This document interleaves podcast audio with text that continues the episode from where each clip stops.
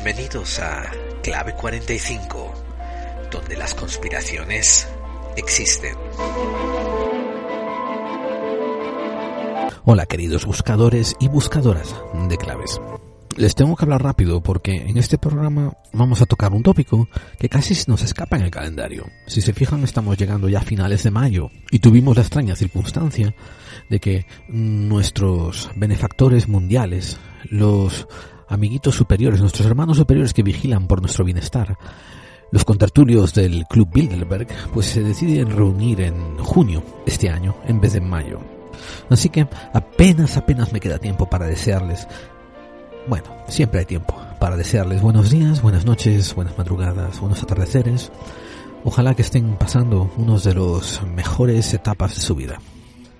Bienvenidos una vez más, bienvenidos una semana más a vuestra cita conmigo, con Gerald Dean, en nuestro programa, Clave 45, donde tanto ustedes como yo sabemos que las conspiraciones existen. Y este programa que está hecho sin ánimo de lucro, ni siquiera monetización, esperamos que mm, sea de su agrado y que ustedes quieran o compartirlo, promulgarlo, ayudar a su difusión o por lo menos, por lo menos tomen unos segundos más de su tiempo y comenten, tanto en el muro de iVoox como en cualquier otra plataforma en la que puedan encontrarlo. Mm, hablen, comenten, vuélvanse partícipes de él. Y básicamente eso es lo único que nos gustaría que nos recompensaran, además del tiempo que nos otorgan en escucharnos. Y como decía, los amiguitos del Bilderberg se van a reunir ahora en junio. Por lo general lo hacen en mayo. La última vez que hablamos de esta colección de subordinados, de managers, que se juntan para discutir y traspasar y conferir los mandatos de sus superiores a los que están en unos estamentos inferiores a ellos, fue por allá por el 2006. Vamos a ver. Aprovecho las pausas mágicas que me permite la Audacity y mm, confirmo que fue por el 21 de junio del 2016. Me salté a hablar de ellos el 2017.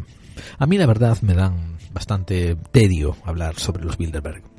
Si quieren oír un poquito sobre su historia y saber dónde vienen y cómo se formaron, etcétera, pues escúchense el episodio 23, que está ahí en Evox, publicado en junio del 2016. Ahí paso como media hora hablando sobre sus orígenes. Hoy vamos a hablar sobre lo que nos concierne, que es el presente, y vamos a hablar de lo que sabemos y sobre todo quiero darles unos puntos, unas teorías, unos, unas opiniones y quiero darles también unas claves para que ustedes se formen sus opiniones y sobre todo me digan qué opinan sobre ellas. Así que si están preparados, pasamos al monográfico de clave 45.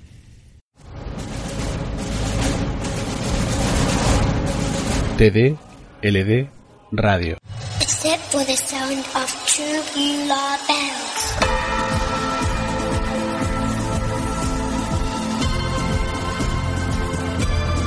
TD LD Radio. ¿Estás preparado?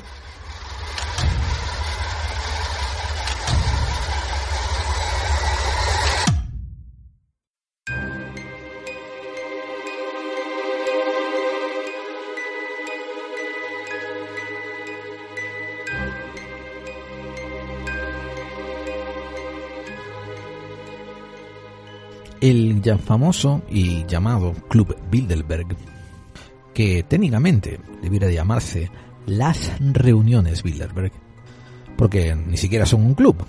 Nuestra percepción de la distorsión, el concepto distorsionado de la realidad que nosotros como populacho tenemos, nos hace simplificar las cosas llamándolo el Club Bilderberg.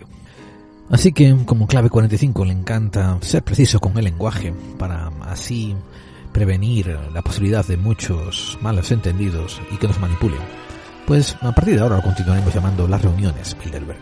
Pues este año ocurren en Italia. Me parece interesante que puedes tirar de, web. Sí, señores, puedes tirar de web, puedes irte a www.bilderbergmeetings.org porque las reuniones Bilderberg tienen una página. Y ojo, les voy a hacer un comentario. Si se van ahí y leen, la página se llama Bilderberg Meetings. Encuentros Bilderberg, reuniones Bilderberg. No se llaman el Club Bilderberg. No, así es que, como digo, a veces nosotros mismos somos nuestros peores enemigos. Pues se acercan a su reunión 68 y en su página todavía no han anunciado nada de ella. Sin embargo, lo que es interesante es ver que tienes unas pequeñas anotaciones sobre lo acaecido en reuniones anteriores y los temas tocados en temas anteriores. Y que conste que el año pasado, en su agenda, publicaron cosas como la administración Trump, un reporte de progreso. Y no quiere decir que sean progresistas, quiere cómo va el progreso de su administración. La dirección de Europa, de la comunidad europea. ¿Por qué está creciendo el populismo? Rusia en el orden internacional. Y después me gusta en un punto 12 del año pasado que dice China, nada más, China. Este año ya varios investigadores han empezado a mm, diseminar un poco de información, entre ellos me viene a la memoria Mark Anderson y también viene Dan Dix. De hecho, Dan Dix hizo un programa conjunto en YouTube donde entrevista al señor Anderson.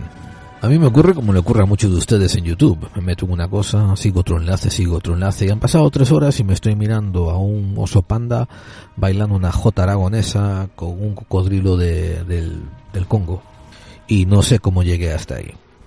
Pero una cosa que me molesté en buscar era, mm, tanto por Facebook como por YouTube, era si había algunas declaraciones de los españoles que son más referentes en cuanto a indagar y preguntar y, hostigar al Club Bilderberg. Entre ellos me refiero a Daniel Stulin, que ya sé que no es español, pero tiene una presencia muy fuerte en España, y Cristina Jiménez. Curiosamente, ambos me parecieron muy ausentes de este año de lo que ocurría en el Bilderberg tanto por sus blogs como por sus enlaces y cosas así. Sí me llama la atención que Daniel Stulin últimamente, en las últimas semanas y en los últimos meses, ha estado promoviendo y promulgando la idea de que va a haber un, una semicatástrofe motivada por impulsos electromagnéticos y MPs que van a afectar al mundo. Y eso parece como que le está distrayendo, le está llamando la atención sobre, sobre lo que ocurre con las reuniones Bilderberg. Este año, en el 2018, parece que los Bilderberg harán su reunión en Italia, particularmente en la ciudad de Turín. Las fechas de reuniones parece que son de junio 7 al junio 10. ¿Cómo se sabe esta noticia? La primera ministra de Serbia, Ana Branabic, recibió una invitación más o menos a principios de enero y su oficina hizo esta invitación disponible al servicio público, el conocimiento de ella. Por tanto, pasó esto a una agencia de noticias llamada Independent Balkan News Organization, Em, perdón, Independent Balkan News Agency, IBNA. Si ustedes le dan algo de credibilidad a los tres manejes de este grupo, lo único que van a tener que hacer es seguir la línea, la línea de la carrera de Ana Brnabic, esa primera ministra de Serbia, debido a que em, el, la filtración ocurrió por parte de su gabinete. Dos particulares líneas de pensamiento vienen a la mente, aunque probablemente aún hay más. La primera es que de ahora en adelante vamos a ver más filtraciones cuando el Bilderberg se quieren reunir porque están intentando alcanzar el estatus de normalización. Están intentando alcanzar un estatus donde ya lo ven como algo cotidiano el que se reúnan cada año. ¿Y por qué no empezar con ciertas filtraciones? ¿Y por qué no poner esas filtraciones en los miembros más nuevos? Pero la segunda dirección que esto puede seguir es que en verdad sea una filtración y que a la señora Branavik se le haya escapado o no haya tenido en cuenta el peso de esta gente que se reúne. Lo cual a partir de ahora le empezarán a ningunear, le empezarán a dar la espalda, le empezarán a, a mostrarse fríos con ella, y no es improbable en cuestión de un año o dos ocurran ciertos sucesos en Serbia por los cuales ella tenga que dimitir. Les voy a decir la verdad. Eh, opino que quizás el primera, la primera suposición es más acertada que la segunda. Tengan en cuenta también que Ana Branabic es uno de los primeros ministros, a ver, déjeme repetir esa frase, Ana Branabic es uno de los primeros, primeros ministros que han sido abiertamente gay, homosexuales, lo cual esto se alinea con la actitud que tienen todos estos grupos de poder, o por lo menos sus, los supeditados, los managers, que es crear confusión, crear estados inestables alterar el status quo de la población, de la población de ustedes y de mí, y confrontar unos a otros. De hecho, ahí que ellos estén tan contentos con todas estas confrontaciones que hay acerca de la ideología de género, la gente tolerante, la gente intolerante, los que piensan que la ideología de género están inculcando cosas encima de otros, bueno, estos rollos que total es la felicidad, es la felicidad de la marea revuelta, felicidad de pescadores, están contentísimos mientras nos seguimos enfrentando unos a los otros. Para la gente nueva que se quiere poner al día con cómo apareció, cómo funciona, quiénes son, el Club Bilderberg, pues ahí tienen el libro de, de Daniel Stulin, La verdadera historia del Club Bilderberg.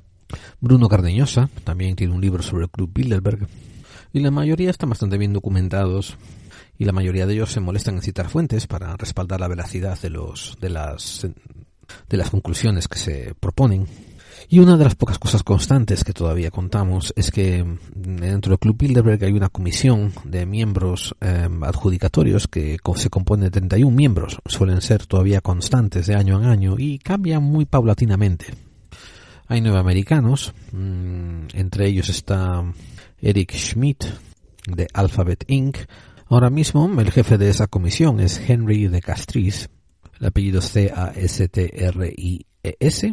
Y año tras año se suelen invitar, digamos, entre 115 a 130 invitados.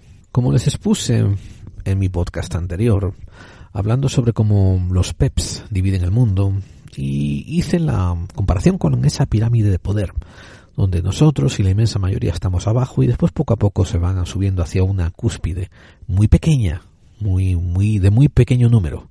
En mi opinión, la mayor parte de la gente que se reúne en los Bilderbergs, estoy hablándote de la mayor parte. Estoy hablando de a lo mejor 100 de los 120 invitados. Estoy hablando de a lo mejor 115 de los 130 invitados.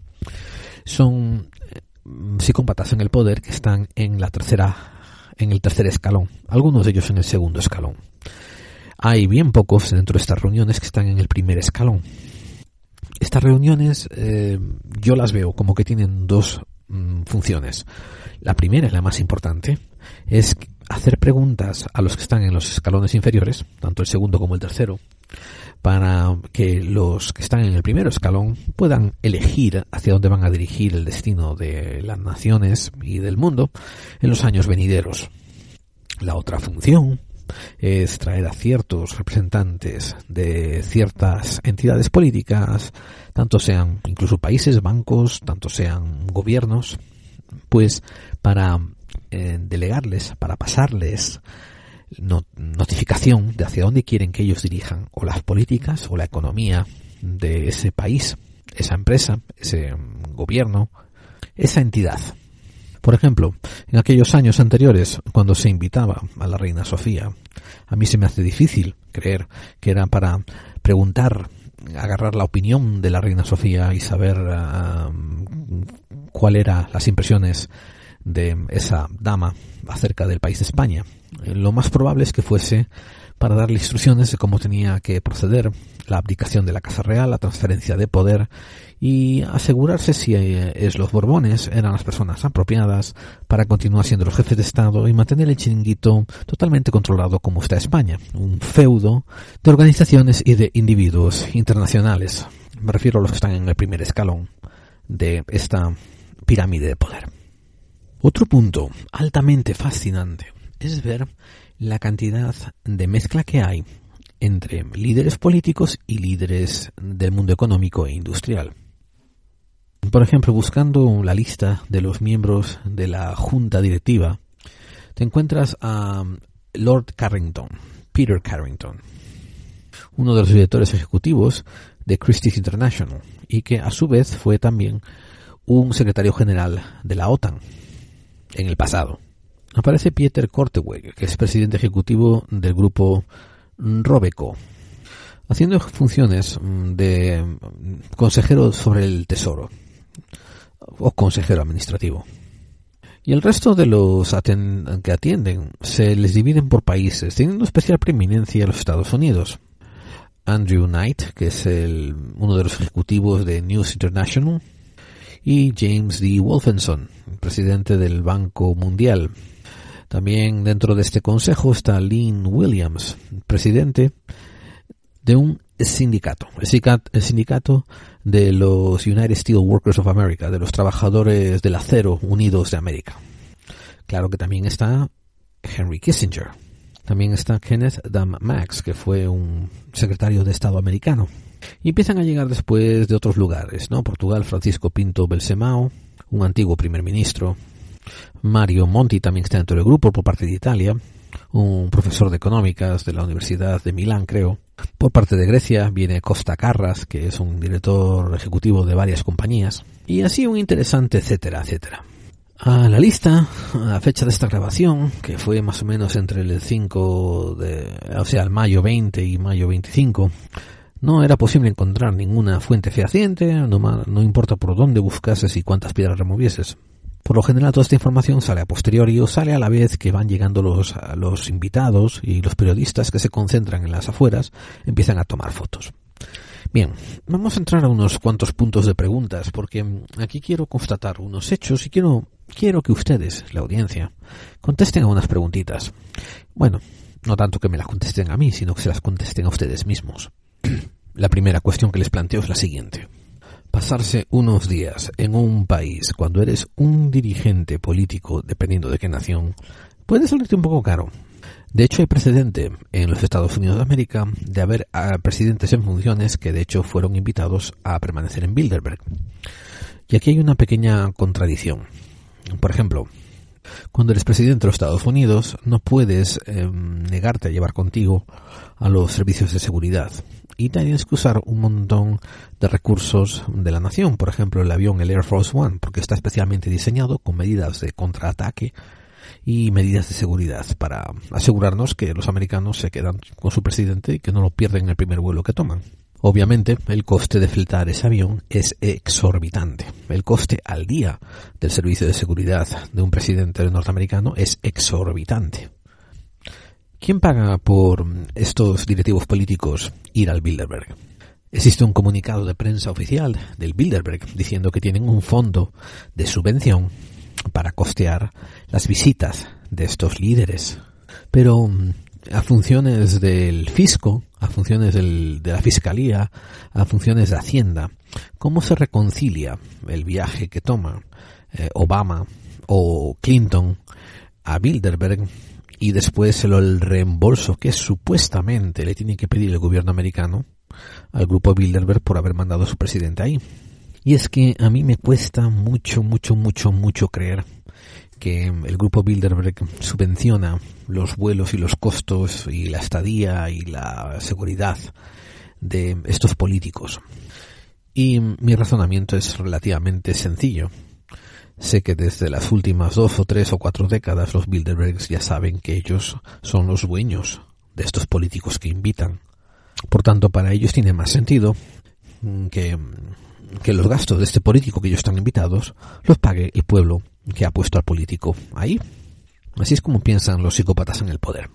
Y amigos y amigas, aquí viene una clave importantísima. Una clave que les rogaría que si no se llevan nada más de este programa, lleven consigo esta clave. Cuando un político no está preocupado por su puesto de trabajo, por cumplir los designios de los votantes, los mandatos de los votantes que lo pusieron en el poder, es que está empleando todo su tiempo para hacer los designios, para llevar a cabo las órdenes de otro amo muy diferente al votante que lo puso en el poder. Ese otro amo muchas veces va a darle órdenes que van a ser directamente perjudiciales para la gente que lo votó. En otras palabras más sencillas que toda esta retórica que te acabo de meter, si un político no está trabajando y acojonado de trabajar para ti, el pueblo, es que está ocupado rascándose las pelotas buscando maneras mm, de sacar provecho de ti. Eso en España lo saben bien con las dietas de viaje que tienen los políticos, con las dietas de estancia que tienen los políticos, con los reembolsos que tienen sobre alojamiento que tienen los políticos, con los coches de lujo con chofer que le ponen a los políticos y que el pueblo español sigue pagando mm, como, como borreguitos que son. Bueno, que somos.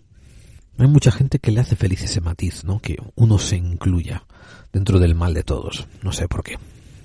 Pero dejando de un poquito de lado esa cuestión que aún no ha sido contestada sobre cómo funcionan los reembolsos y la fiscalización y, los pagos de los gastos por tener un político en funciones, ¿eh?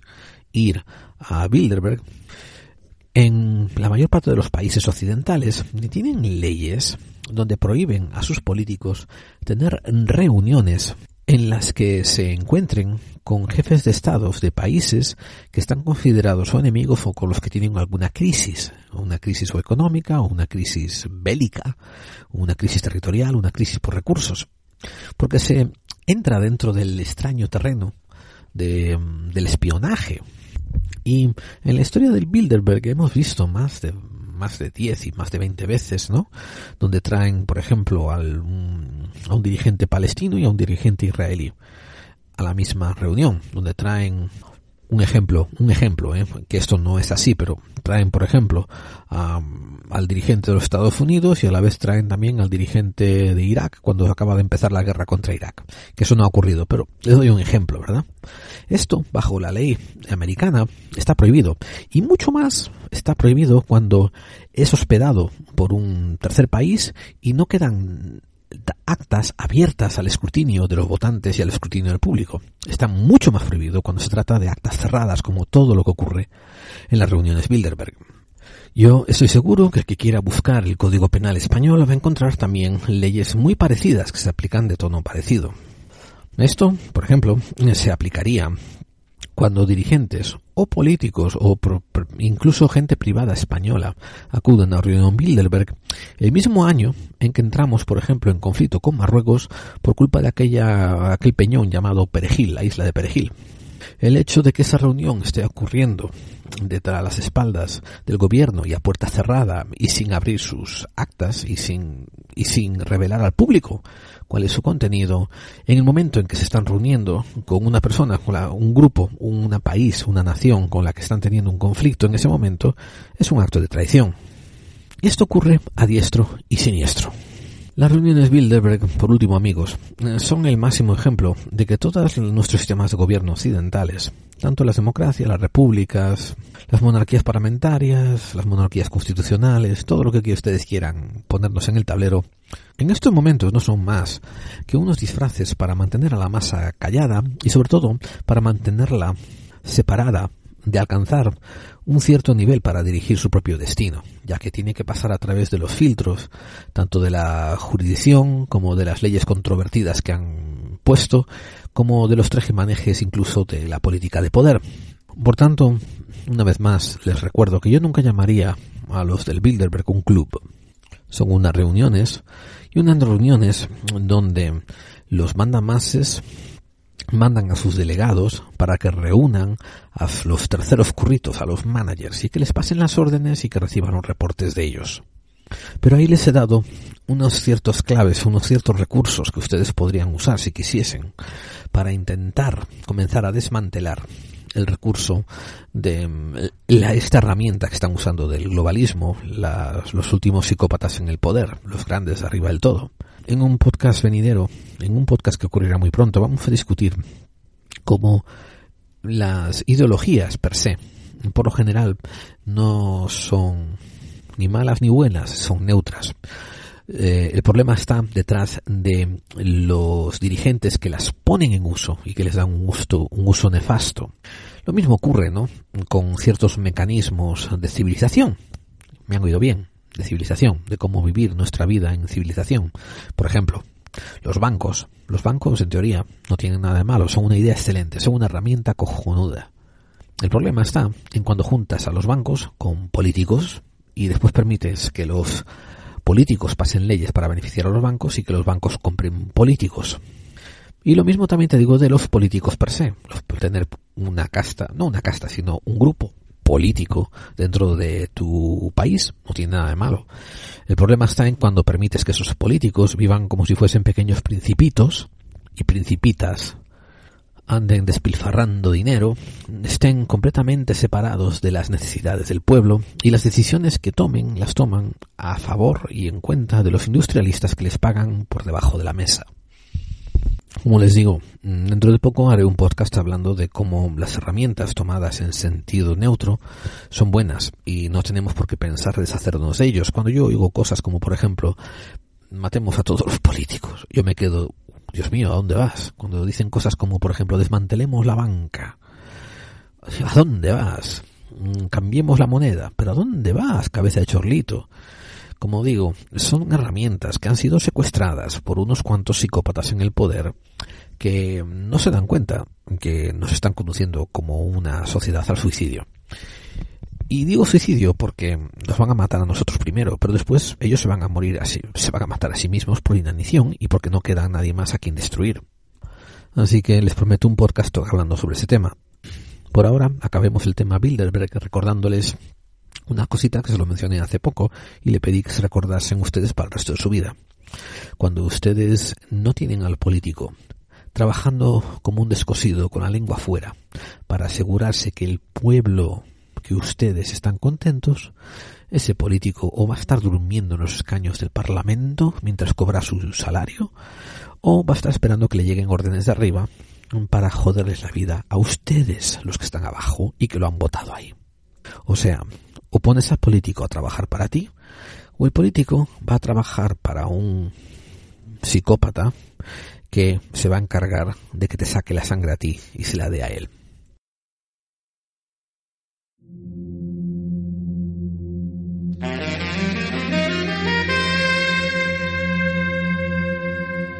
Estás escuchando Clave 45. Clave 45. Clave 45. Clave 45. Porque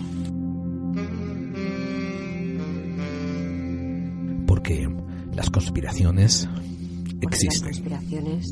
Porque las conspiraciones Porque las conspiraciones Porque las existen. conspiraciones Porque las conspiraciones existen.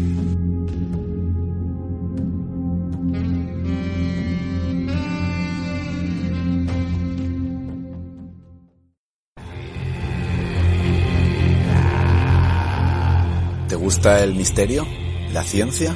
¿La vida extraterrestre y las conspiraciones, pero de una manera objetiva y bien documentada? Pues no te pierdas Enigmas al Descubierto, un programa interactivo donde podrás ver todo eso que estamos comentando a la vez que escuchas. Enigmas al Descubierto, un viaje a las profundidades del misterio.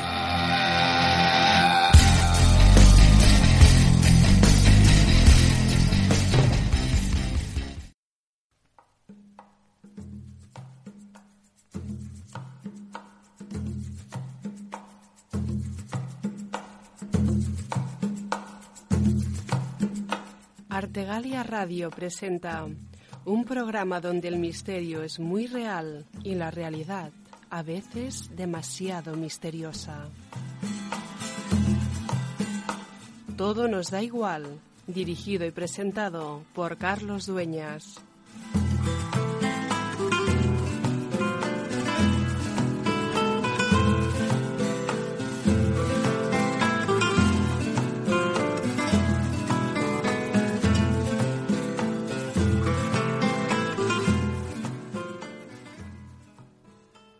Ah, no, por favor, no me vengas diciendo que te decisionó que no hablases sobre los temas que van a hablar este año los Bilderberg, que dé las listas de quiénes van a ir, que españoles están invitados, etcétera, etcétera, etcétera. Yo de eso no tengo ni puta idea. Y te voy a decir otra cosa, me importa poco. Y si te escandalizas eso que te acabo de decir, de que me importa poco, te voy a dar un ejemplo muy bueno. Tú imagínate que vuelve tu hijo a casa y la profesora te dice que tiene la cabeza infestada de piojos. Entonces, tu mujer y te dice lo más importante es encontrar a los piojos que lo empezaron todo y eliminarlos. Y yo qué sé, y se ponen a buscar en la cabeza del niño a los que parecen más gordos y le ponen un numerito rojo, uno, dos y tres, y después van y los matan. Y ala, se sientan a decir qué buena labor han hecho. Eso es lo mismo que hablar de lo que están hablando el Bilderberg, quiénes van al Bilderberg, quién no fue al Bilderberg, a quién invitaron al Bilderberg y a quién no te pusiste a hablar de, de, los managers, te pusiste a hablar de, del cotilleo, de la salsa rosa de los managers, y te has olvidado de que lo importante es eliminar el entramado que permite esas reuniones de esos psicópatas de poder. Y por eso te he dado esas claves que te di. El hecho de que hay leyes que ya están supuestas a impedir que algo así ocurra bajo el hecho de que no puede haber desintereses, o sea, intereses conflictivos entre los que atienden el país. Y después viene también el hecho moral, el hecho ético de a qué coño estás mandando a un dirigente político de tu país, a un Bilderberg y después que vuelva diciendo no puede hablar de lo que hablé ahí y, se quede mutis a, boca cerrada. Bueno, y el tercer punto es, ¿por qué coño estás pagando a un político que vaya si de hecho lo que tenían que hacer era prohibir que políticos individuales fuesen a estas reuniones? Me has oído bien, prohibir que políticos individuales vayan a estas reuniones. Tenían que ir comisiones de cada país que atendiesen a las reuniones si eso les interesa al Bilderberg y que después cuando vuelvan lo discutan dentro de los parlamentos del país. Pero obviamente Así no pueden manipular a nadie, no pueden manipular a miles de personas, a cientos de personas, mucho menos pueden manipular a los millones de personas. Lo mejor es a siempre delegar. Delegar como diciendo, este psicópata en el poder va a mandar a su gerente, el gerente va a encontrarse con este político a puerta cerrada y el político va a iniciar una agenda de cómo poner en práctica lo que quiere. Bien se trate de privatizaciones, bien se trate de carestía artificial, bien se trate de, de, de más crisis a nivel de la calle, a crisis de seguridad a lo mejor. Por eso, por eso no solamente yo casi me niego a buscar información sobre lo que hablan o lo que dejan de hablar y me conformo mucho, mucho, mucho, mucho con oírlo a posteriori. Cuando acaba la información y vienen cinco o seis listillos y dicen, ah, me encontré de lo que hablaron y lo publican, como si ahora importara algo, porque ya está hablado, las ediciones ya están dadas, las órdenes ya están puestas. ¿Y ahora qué vas a hacer? ¿Y ahora quién va a cambiarlo? ¿Y ahora que le quiten lo bailado? Hay tanto, tanto, tanto, tanto que arreglar en este país como España. Y yo sé que muchos amigos del extranjero piensan lo mismo de sus países y yo estoy 100% con ellos. Por ejemplo, hay tanto que arreglar en México, hay tanto que arreglar en Argentina, hay tanto que arreglar en Estados Unidos. Colombia, Bolivia, Ecuador, Perú, Honduras, Chile, Panamá, Uruguay, etcétera, etcétera, etcétera, etcétera. Cada uno tiene diferentes niveles y diferentes categorías de corrupción, de venta de patrimonio nacional, de intervención del FMI, y la mayor parte de esto se aclara, se corrige de una manera mm, relativamente sencilla, pero vamos a ver, difícil de implementar, pero fácil de generalizar, que es educando al pueblo primero, y después asegurándose que el pueblo interviene en las decisiones de la nación una vez educado. Amigos, no estamos hablando aquí de una Roma republicana ni de una Grecia oligarca. Estamos hablando ya del 2018. Si no empezamos a apostar por unos sistemas de gobierno, nosotros tenemos responsabilidad y nosotros tomamos las riendas. Nosotros, ustedes, yo, nosotros, el pueblo, entonces estamos en las fases de final de entrar por el matadero y que nos descuarticen y nos hagan salchichas con nosotros. A la vez que nos ponen una canción que nos dicen vamos a irnos a un sitio feliz. You're walking towards a happy place. Happy, happy, joy, joy. Eh, por eso el tema tan cortito, el monográfico tan, tan cortito sobre el Bilderberg. Simplemente decir que está ocurriendo y simplemente decir es algo que tenemos que empezar a resolver y tenemos las herramientas ahí puestas. Es algo que ustedes también tienen que empezar a hacer.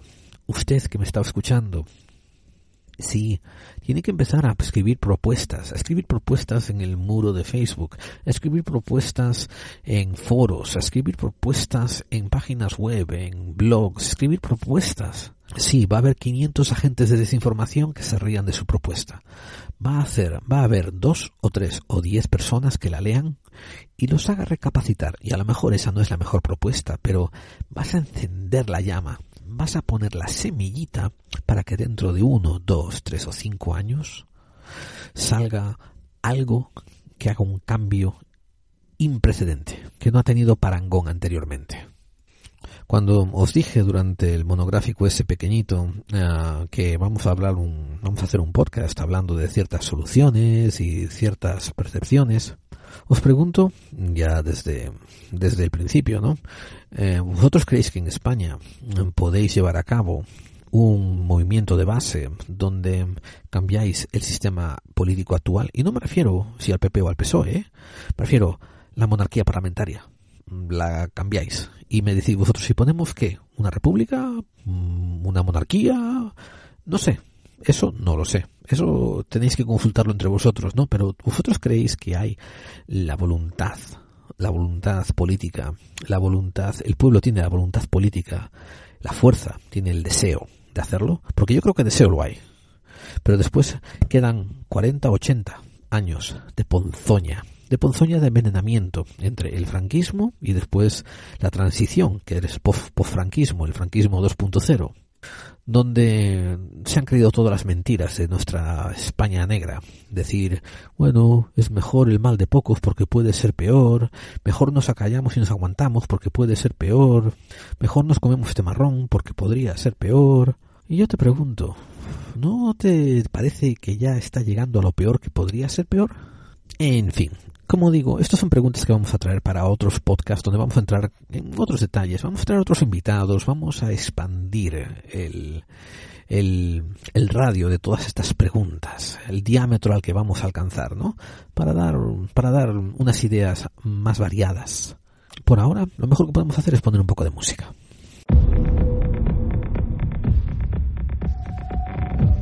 Ha vuelto.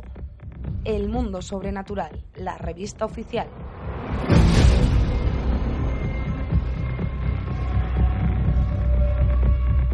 Tras un largo parón, Alberto Muñoz y su equipo están de vuelta. Recuperamos los misterios y enigmas del mundo, pero con muchas mejoras. Un nuevo formato, mejor contenido, más gráfico y con material audiovisual añadido a través de códigos QR.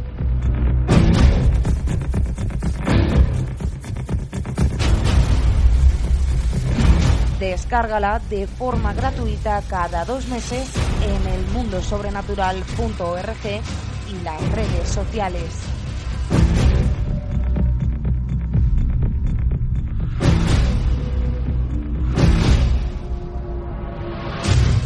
El Mundo Sobrenatural, tu revista del misterio. Como Iván Ferreiro siga sin aparecer, dentro de poco voy a dejar de poner sus canciones. Y ahora que lo pienso, no creo que sea mucha amenaza eso.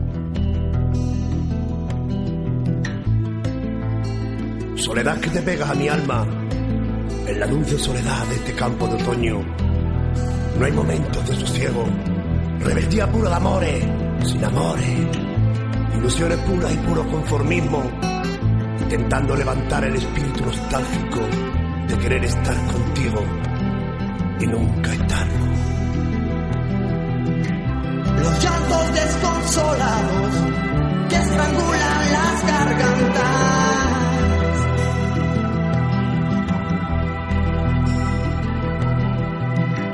ancianos encorvados, parece que la tierra les llama.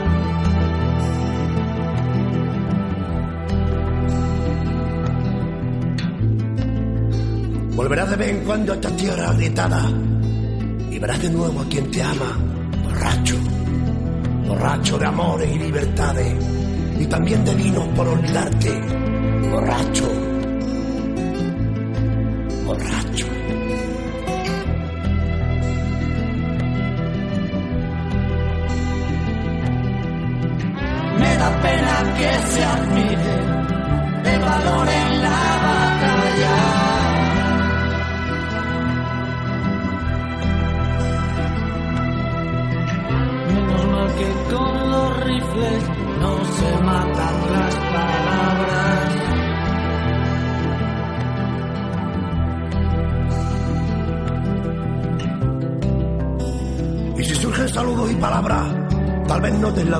Dureza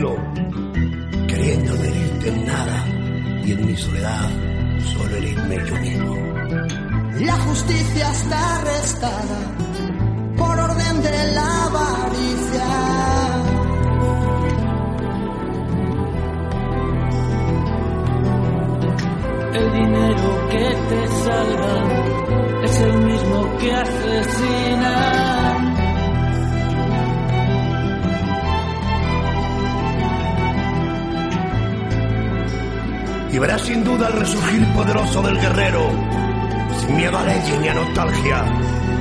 Y lo verás caer una y mil veces y levantarse de nuevo con la pura bandera de su raza. Soledad de amores, triste y pura. Soledad de amores y locura. No me des más esperanza, sé que todos son mentiras.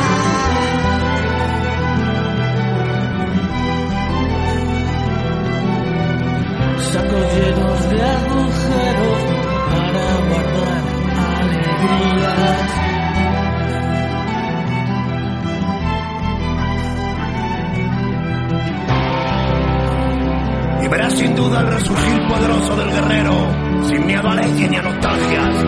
Y lo verás caer una y mil veces y levantarse de nuevo en la pura bandera de su raza.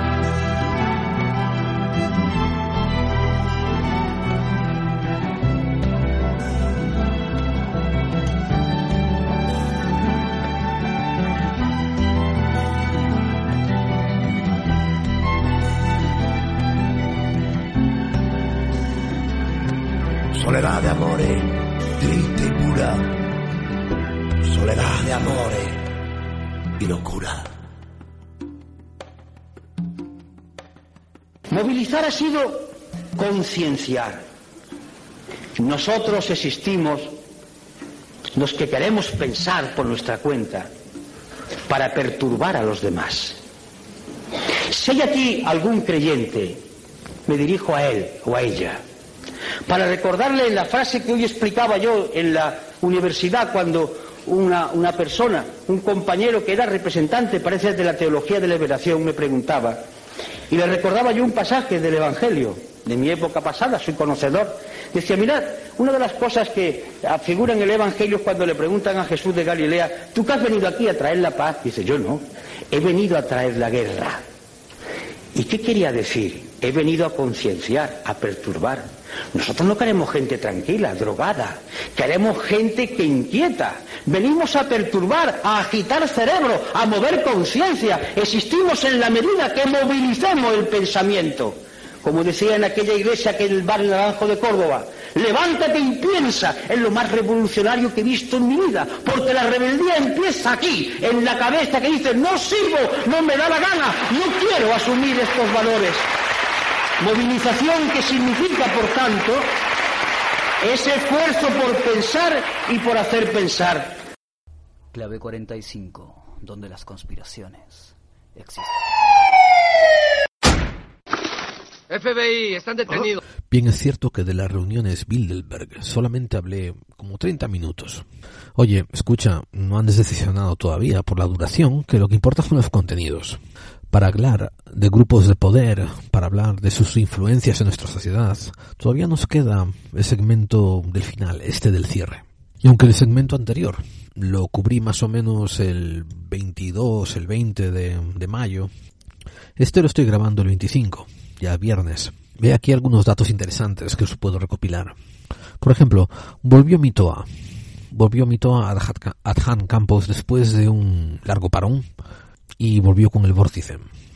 Y fue un poco espeluznante, fue un poco asombroso encontrar la cantidad de paralelismos que hay detrás de la sustancia del mensaje que él propaga con la sustancia detrás de muchos mensajes que doy yo y eso que hubo mucho tiempo de distancia entre el suyo y el mío.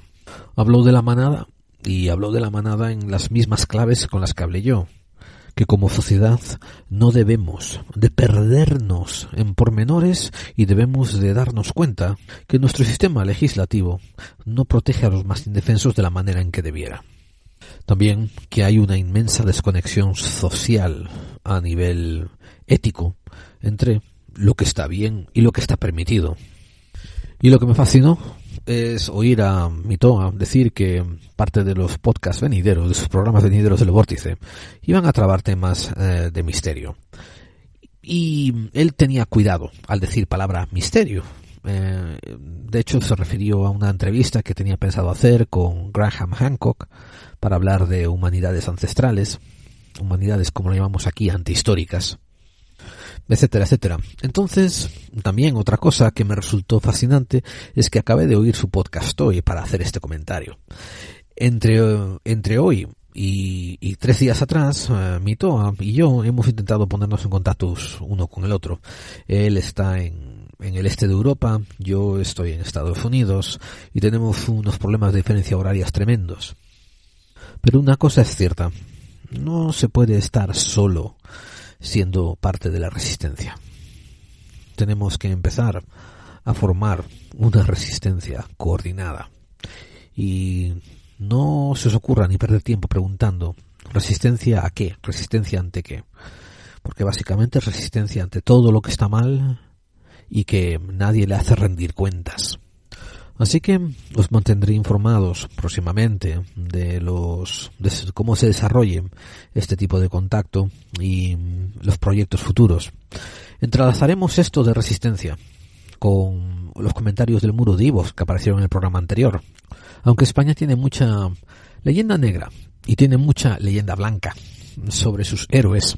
Y con esto quiero decir de que tiene muchos héroes reales, de verdad, que han sido vilipendiados y han sido ostrazados, han sido separados del contexto histórico para hacerlos quedar mal. Y también tiene mucha linda blanca, que quiere decir unos gilipuertas que han sido ensalzados a niveles de héroes y que, vamos, que son una pérdida de tiempo estudiarlos. Siempre hay en el medio algunos personajes que te hacen sentirte orgulloso de, de, de, tus, de tus coetáneos, tus contemporáneos, la gente que, que te rodea. Vamos, tus conciudadanos. Vienen a la mente, por ejemplo, Blas de Lezo, viene a la mente María Pita, y muchos más que ahora mismo no me acuerdo, pero solamente menciono dos, ¿no? Y una cosa que a mí me parece ejemplar es que estos, estas personas a los que se ganan a mordiscos, a dentelladas, a puñetazos, a arañazos un lugar en la historia, seguro que si te tocase vivir la historia al lado de ellos, antes de que llegaran a ser famosos pensarían que eran una persona del montón o pensarías que te caen mal o, te tocaría los huevos estar cerca de ellos. Ahora, hago este, hago este, este comentario porque es lavando las distancias, ¿no? Entre un, un héroe como Blas de Lezo o María Pita que consigue rechazar, motivar a, la, a los españoles a rechazar un ataque inglés en sus costas, en el muro aparece, aparece nuestro viejo, viejo, viejo, viejo, no en edad, sino en vivencias, nuestro viejo amigo Shendra, que es un maestro de saber leer entre líneas, de saber leer las picaditas, las insinuaciones que yo dejo por ahí. Y escribe su segundo comentario en el episodio 76, donde analizamos a los psicópatas en el poder, él dice, después de que muchos manifestemos nuestro común acuerdo con estos audios, como los míos, los que estoy yo aquí eh, poniendo las cosas en su sitio y llamando al pan pan y al vino vino y al psicópata psicópata, él sigue diciendo, surge una cuestión. ¿Cuánta gente está dispuesta a hacer algo por el bien común sin esperar nada a cambio? Sugiero que los que estén de acuerdo lo digan en su comentario. Después nos ponemos en contacto entre nosotros y vemos si somos capaces de hacer algo parece evidente que se necesita proximidad física. O no. De cualquier modo, se pueden hacer grupos interconectados. O quizás no. Sigue diciendo él, ¿eh? En principio mi idea es ayudarnos entre nosotros. Y todos los que se vayan uniendo, pero sin ser una ONG. porque pillar subvenciones es muy guay, pero eso condiciona a que papá Estado tenga el control sobre nosotros, cosa que no me parece muy interesante. Aunque todo está por hablar, nada es inamovible.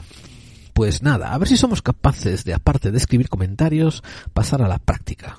Porque está claro que hablar, oír, opinar, escribir, eso ya sabemos. Lo que falta ahora es saber si somos capaces de hacer algo. Pues nada, vamos a verlo. Los que estén por la labor, ponemos un email y empezamos por ahí.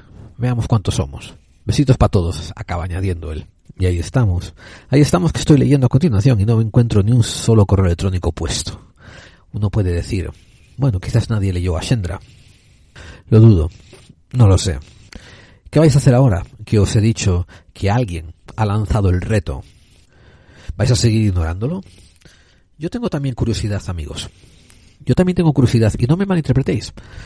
Desde el primer programa, desde la primera prueba, que creo que se llamó programa cero, ¿eh? de clave 45, yo tengo mis propias ideas de cómo arreglar la mayor parte de este panorama corrupto, de este panorama obsceno en el que nos toca vivir tanto a nivel social como económico como político.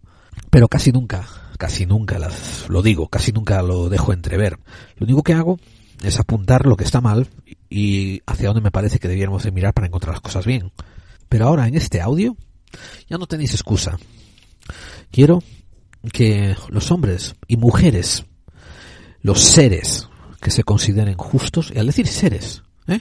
prefiero a ti, gay, a ti, trans, a ti, seas lo que seas, y que la sociedad te ha dado de lado y te ha dejado perdido y que tienes ganas de poner cosas en marcha. A todos, a todas, os estoy diciendo, respondamos a la llamada de Shendra. En este audio voy a contar, voy a ver, voy a calcular cada una de la gente que dice, aquí estoy yo, yo también soy parte de esta resistencia. Y este es mi correo electrónico, vamos a ponernos en contacto. Y este es el primer paso. Esto no quiere decir que vayan a ocurrir grandes milagros, esto no quiere decir que vayáis a transformar el mundo la semana que viene, esto no quiere decir nada. Pero ojo, sí quiere decir una cosa. Quiere decir que tenéis la capacidad, tenéis la voluntad de salir del sillón y dar un pasito. Y entonces, con ese acto, estaréis cambiando la plataforma de Internet de ser un lugar donde escribimos, uy, a mí me parece que tu pedo caliente huele bien cuando le pones un poquito de salsa verde. O otro que diga, yo estoy 100% de acuerdo contigo, tienes todo mi apoyo. O, jo, cómo me ha inspirado tu podcast, siga así, tío. Etcétera, etcétera, de comentarios que no son más, que no son más que, que porno intelectual. Admitido, amigos, admitido, ¿eh? Yo lo hago vosotros también, y estamos aquí como adultos consintiéndolo. Pero hay ganas, hay voluntad, hay capacidad, hay fuerzas para dar por lo menos un paso más. Shendra lanzó el reto. Yo lo tomo y lo, lo propulso, lo empujo, os lo dejo ante vuestra puerta, a cada uno de vosotros y vosotras. Porque amigos, estos son tiempos raros, estos son tiempos extraños, estos son, van a ser tiempos difíciles. Y podemos continuar un declive en esta granja sin rebelión y encontrarnos no solamente con 1984, sino con 2084 y eventualmente con 2184 y que todo sea un estado super controlado donde la, la minoría tenga todo el poder y nosotros hayamos abdicado a ser individuos autónomos y no seamos más que animales. Podemos llegar a ello, pero os advierto una cosa. Tenemos que luchar y tenemos que decidir. Tenemos que decidir si queremos, como decían algunos, morir de pie o vivir de rodillas. Lo que os aseguro que no os conviene es tanto en el reino de España continuar con una monarquía parlamentaria que no toma responsabilidad por los niveles de corrupción, que no toma responsabilidad por vender su soberanía a Europa, que no toma responsabilidad por legislaciones mal pasadas, que no toma responsabilidad por asegurarse el bienestar de su pueblo. Y podéis compararlo, por ejemplo, con unos Estados Unidos de América donde su gobierno democrático representativo eh, se está vendiendo década tras década tras década a los valores corporativos y a la, a la industria militar, donde pasaron cosas como el Citizen United, donde las corporaciones tienen derecho a influenciar la política como si fuesen individuos, que por cierto, ¿eh? es una pieza de legislación que lo estamos intentando cambiar. Así pues, quiero contar cabezas, quiero contar manos que se levanten, quiero contar, quiero contar brazos erguidos. Así que dejad vuestro correo eh, y estoy seguro de que Shendra se encargará de ponerse en contacto con todo el mundo. Yo no lo voy a iniciar porque yo nunca quise iniciar esto. Yo quise motivarlos a ustedes a que lo iniciasen. Y las voces hasta el día de hoy, en estos tres años, que estaban dispuestos a responder a la llamada, han sido bien pocas y todas muy leves, muy tenues. Esta es la primera que, que vamos, que llama la atención y que se levanta como, no sé, como una antorcha en la oscuridad. Otras cosas que siguieron pasando esta semana fue el famoso cambio de embajada. Estados Unidos, que es el brazo armado de la élite, continúa su, su desfase de poder y hizo esa jugada de cambiar de embajadas, ponerlas ahora en Jerusalén, y le estaba dando excusa a los israelíes a continuar su proceso de desalojamiento de palestinos.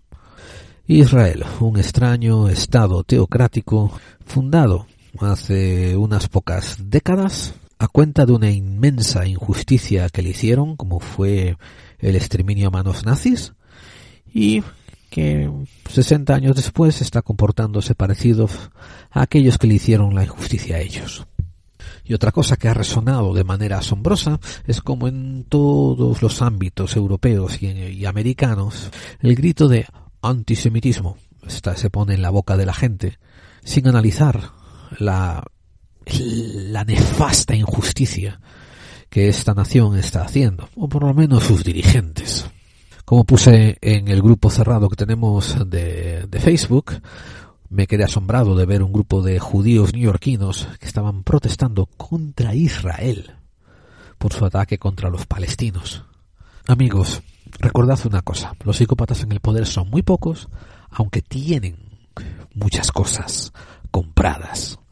Y nosotros, los que les ayudamos a pagarlo todo, somos muchos, y el problema está en que no somos capaces de unirnos y ponerlos en su sitio. Porque se acercan los días en que Clave 45 va a empezar a abordar estos temas de conspiración ya más pura y dura y estamos dando dos pequeños preludios con estos dos programas. Esto no para aquí. Vamos a hablar de sionismo, vamos a hablar de semitismo y antisemitismo y vamos a hablar de cómo se tergiversan términos, cómo se corrompen las etimologías. Etimología es el estudio del origen de las palabras y su significado original. A mí una cosa que me fascina de la Biblia judeocristiana son como muchos de sus pasajes pueden ser reinterpretados y aplicados a cosas modernas, como por ejemplo la Torre de Babel. Pocas veces en la historia ha ocurrido, está ocurriendo una tergiversación del lenguaje, como está ocurriendo en nuestros días comparable con aquel mito de la Torre de Babel escrita en el Antiguo Testamento. Y, ¿por qué no? Voy a dar un pequeño preludio, un pequeño spoiler. Tenemos que hablar del periodismo, que la gente considera que es el cuarto poder, que la gente considera como un adaliz de la libertad. Y cuando visto en el contexto histórico, te quedas rascando la cabeza diciendo, coño, pero entonces, ¿dónde sacamos nosotros este concepto de que el periodismo es el cuarto poder y que es un adaliz de la libertad? Repito, puesto en el contexto histórico del que vamos a hablar muy próximamente. Os están robando lenguaje y lo llaman ofuscación de la masa. Os están confundiendo principios filosóficos y te dicen que no eres capaz de encontrar la verdad.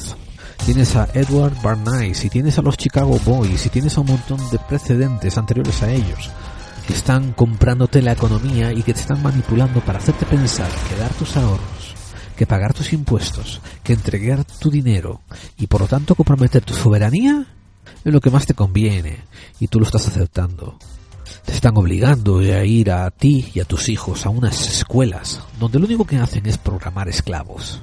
Y como tú no ves otra alternativa a eso y no te ves con fuerzas para corregirlo, te vuelves complaciente y accedes. De verdad, de verdad que son tiempos muy raros y tiempos muy complicados cuando los sionistas internacionales buscan a los evangelistas fundamentalistas americanos para hacer pactos en la sombra e implementar unos términos comunes que permiten a cada uno de estos dos grupos llevar a cabo sus agendas separadas.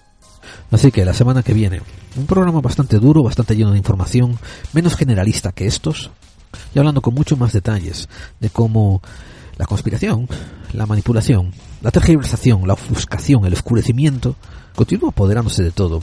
Y una vez que sabes dónde empieza la oscuridad, puedes decidir a enfocar ahí tu luz. Yo lo voy a dejar aquí. Me voy a despedir de ustedes, amigos, amigas, queridos buscadores de claves. Acudan a nuestra cita la próxima semana y lo único que pueden hacer si les ha gustado este audio es compártanlo, difúndalo, pásenlo por las redes sociales lo que más puedan. Antes de irme, quiero darles un agradecimiento, y esto es una cosita muy rara, quiero darles un agradecimiento a los 400 o 500 seguidores que tengo en YouTube, que no me entero cómo me salieron tantos, porque yo desde el principio usé YouTube como una plataforma para propagar los motores de búsqueda. Y honestamente nunca conté con tener más de, de 5 o 10 despistados, ¿no? Que se apuntasen. Pero hay gente, hay gente que parece que tiene como YouTube como su primera plataforma y aún así sabe distinguir un programa de radio como algo que merece la pena escuchar y se lo apuntan a un medio audiovisual. Bueno, pido mis disculpas por lo mucho que les hago sufrir a mis poquitos seguidores de YouTube, pero que sois cientos más de lo que yo esperaba y por tanto estoy alucinado con vosotros y de hecho que hasta me contestáis en los muros y me escribís ahí en YouTube y tal. Flipado. Bueno, muchas gracias por todos porque todo ayuda y lo que es más, psicológicamente también ayuda a saber que desde otras plataformas otra gente piensa parecido a nosotros. Así que eso, muchas gracias. Y sin más, nos vemos la próxima semana. Se despide de vosotros vuestro querido amigo y compañero de viaje, Gerald Dean. Y os hago recordar con este programa y con estas palabras que las conspiraciones existen y están ahí para que continúes siendo esclavo. Y para dejaros con un mínimo haz de luz, me despido de vosotros con la canción de Litos titulada Educando Esclavos. Buscadlo en YouTube, L-Y-T-O-S. Hasta la próxima semana, compañeros y compañeras. Desde pequeño me impusieron que tenía que ir a la escuela y hacer lo que me dijeran los profesores sin rechistar, que estudiara, que tenía que sacar buenas notas y conseguir un título si quería ser alguien en la vida. Pero si se supone que la escuela te prepara para tu vida adulta, creo que hablo en nombre de muchos cuando digo que se olvidaron de enseñarme las cosas más importantes de la vida. A mí nadie me enseñó a votar, pero me obligaron a aprender que antes de comer hay que rezar. No sé cómo funciona el sistema parlamentario, pero el profesor me hacía bullying por mi vestuario. No se incentiva la iniciativa ni motivan a las mentes creativas con distinta perspectiva. Haz lo que yo te diga y no lo que yo hago. Crean robots idiotizados para no pensar demasiado. Nadie me enseñó cómo pagar impuestos, ni si estos son robados inflando los presupuestos. Disculpe profesor, no he comprendido el temario porque hay tanto político y tan mal servicio sanitario. Trece años me costó entender que venimos a la escuela a probar y no aprender. Memorizar para olvidar en este cubículo es ridículo. No importa si eres Einstein, sino el título. Creando engranajes para ganar dinero sin enseñarte las bases de la economía primero. Es fácil manejarnos con la cabeza bien hueca sin saber lo que aceptamos al firmar nuestra hipoteca. Que es un preservativo y para qué se usa. Venga, no digas tonterías y hazme ya esa hipotenusa. ¿Recuerdas los cuadernos estudiando está en verano? Pero a ti te han enseñado tus derechos humanos en números romanos que nunca utilizaré. Pero no primeros auxilios que podrían salvar vidas. Aprendí sobre el espectro de la luz que no se ve, pero nunca a comer sano o a cultivar mi comida. Nuestra conocida, la generación perdida, una juventud aburrida y de aspiraciones prohibidas, mentes atrevidas, sometidas a ser prisioneros, que su única salida es escapar al extranjero. Nadie me enseñó cómo conseguir un trabajo, pero que si no destaco yo voy a ser el fracaso. Te imponen la religión, no importa que puedas sentir. Me habláis de paz y me educasteis para competir. Jamás me mencionaron las leyes de mi país, ni cómo se aprueba una ley cuando es nueva, ni si yo puedo elegir o si alguien decide por mí. Pero a mí me consuela que en mi escuela aprendí latín, ¿eh? Si es que todo cobra sentido cuando fabricar idiotas es el único objetivo. Y mucha gente dice no, si los culpables son los padres. Si me educas bien a un niño, esa es la historia interminable. Partimos de la base, que la base no se sostiene. Si lo que hay ahora es malo, es mucho peor. Lo que viene, ser feliz es un derecho, pero se nos ha olvidado. Los niños quieren aprender, pero no crecer para ser esclavos.